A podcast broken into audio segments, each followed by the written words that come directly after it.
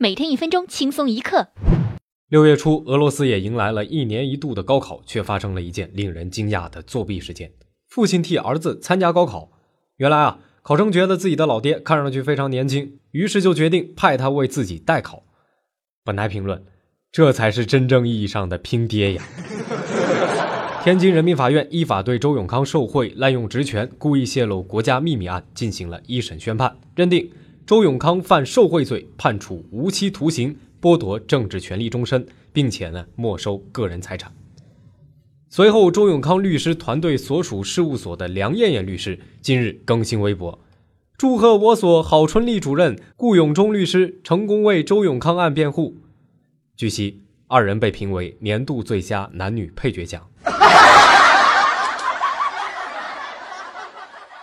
如果您想看到今天第二则新闻，请关注我们的公众微信账号“听说了没”，并且回复“贪污”。